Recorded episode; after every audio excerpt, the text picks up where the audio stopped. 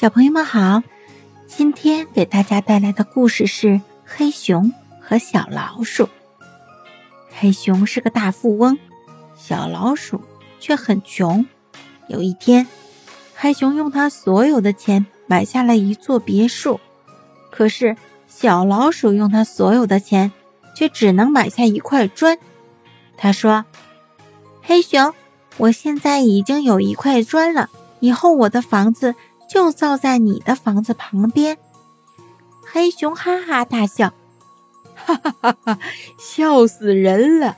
你想造房子，却只有一块砖。小老鼠说：“好好劳动，砖头就会慢慢增加的。”从此以后，小老鼠就好好的劳动，慢慢的攒钱，黑熊却总是大吃大喝，胡乱花钱。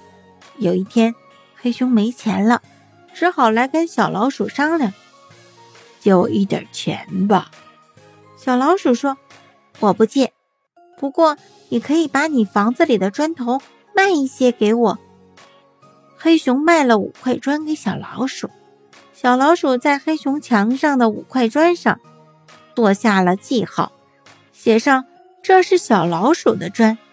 从此以后，黑熊要用钱。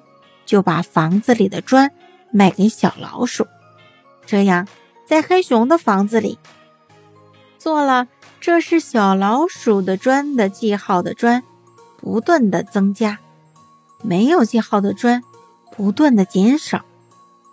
终于有一天，黑熊房子里的每一块砖上面都是这样的记号了，这是小老鼠的砖。